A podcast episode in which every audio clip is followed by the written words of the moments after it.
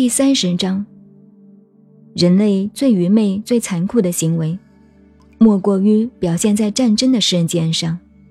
战争的惨烈令人触目心惊。失之所处，荆棘深焉。这两句话道尽了战争危害的后果。战争总是没有好下场的，败阵者伤残累累，弄得国破家亡；胜利者所付的代价也是极其惨重的，而所得到的结果仅仅是口中含灰而已。所以老子警惕着。其势好还，武力横行，终将自食其果；武力暴兴，必定自取灭亡。